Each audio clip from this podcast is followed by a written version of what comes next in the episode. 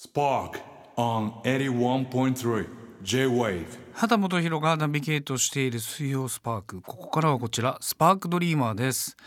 夢をキーワードにいろんな企画を行っているこのコーナー。皆さんの夢や目標にまつわるメールを紹介したり畑本博の夢を勝手に予想して実現までしていく畑夢などの企画をやっています、えーなどのなどのが言えなかったですけれども今回も皆さんから届いている夢や目標に関するお話お悩み相談のメッセージなどいろいろご紹介していきたいと思います。エビ？ということで。えーいきますよ。ラジオネームおぽしさん。えーお悩み相談のコーナーにメールします。僕は時々相手が喋っているのにもかかわらず話を遮ってしまうことが悩みなのですがどうしたら直せるようにできるのか。畑さんのアドバイスをお聞きしたいです。ということでね、まあ、時々こう言葉尻にかぶせてくるような感じだったりするのかな。ね。だからそのもう相手が喋ってる時点でさ自分が言いたいことが生まれてきちゃってるわけでしょ。だからこう遮って喋っちゃうってことだと思うからまあ どうやってまあそのぜひ試してみてほしいのはしゃ喋ろうと思った瞬間に3秒待ってほしい。カウント3してほしいね。うってこう喋る今と思ったら123で喋り出せばいいんじゃない？それでもかぶるようだったらもう5カウントしてもらってっていうふうにちょっと調整してもらってあとはその方に興味を持つというかね最後までもしかしたらクイズみたいにさ「ですが?」って来るかもしれないわけじゃない？ね。ドヌンさんの好きな食べ物は？エビ？ですがっていうね来るかもしれませんか？らそこだけ要注意まあちょっと3から5までカウントしていただけたらと思います。えーラジオネームみーこさん。畑さんこんばんは。大学生の娘がニュージーランドへ1年間留学します、えー親としては心配と寂しい思いでいっぱいですが自分の夢に向かって頑張ってほしいと思っています。ニュージーランドではホームステイをする予定です。ホストファミリーはお母さんと中学生の息子さんの2人暮らしだそうです。娘は2人に、えーお土産を持っていきたいと言っているのですが何がいいのか悩んでいます。畑さん日本らしくて向こうで喜ばれるお土産。何かいいものがあれば教えてくださいということ。なんで俺に聞くんだ何ですか。日本でニュージーランドで喜ばれる。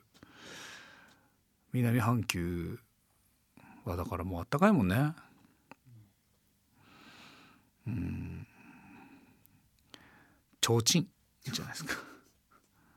ジャパニーズライトランプって言って提灯を渡あとはもう木刀とか実手とか、ね、おかっぴき。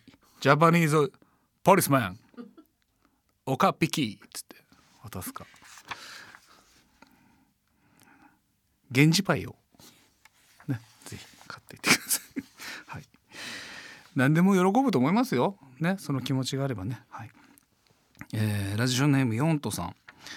えー、畑君こんばんは。バレンタインですねということで、えー今年のバレンタインちょっと悩みがありましてというのは2人の大学生の息子がいます、えー毎年バレンタインにチョコをプレゼントしてきました。子供の頃は喜んでいましたがここ最近はプレゼントしてもあまり反応があります、えーだってお母さんからのチョコですものね。ぶっちゃけもらってもどうでもいいならあげない方がいいのでしょうか。えー畑さんはお母さんからバレンタインのチョコをもらっていましたか？何歳までもらっていましたか？という全然覚えてないいくつまでもらってたんだろうかなその単純に他の方からもらえていればお母さんからのチョコはもう別に何ともないんですけど0個の時のお母さんの1個はすごく重くのしかかってきますね。俺は母親からしかもらえないんだっていうそのなんかズンってくるものがあるのでまあでもどうなんですかね。俺はでもこれ思うのは息子さんたちの反応はもはや気にしなくていいんじゃない？あげたい限りあげ続けたらいいと思う。そのだ喜んでもらうとかじゃないじゃんもうもはや。私はあげたいを優先してこれはいいんじゃないかなって気がしますけどね。嫌な気持ちはしないだろうからね。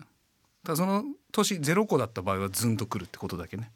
覚えていただけたらと思います。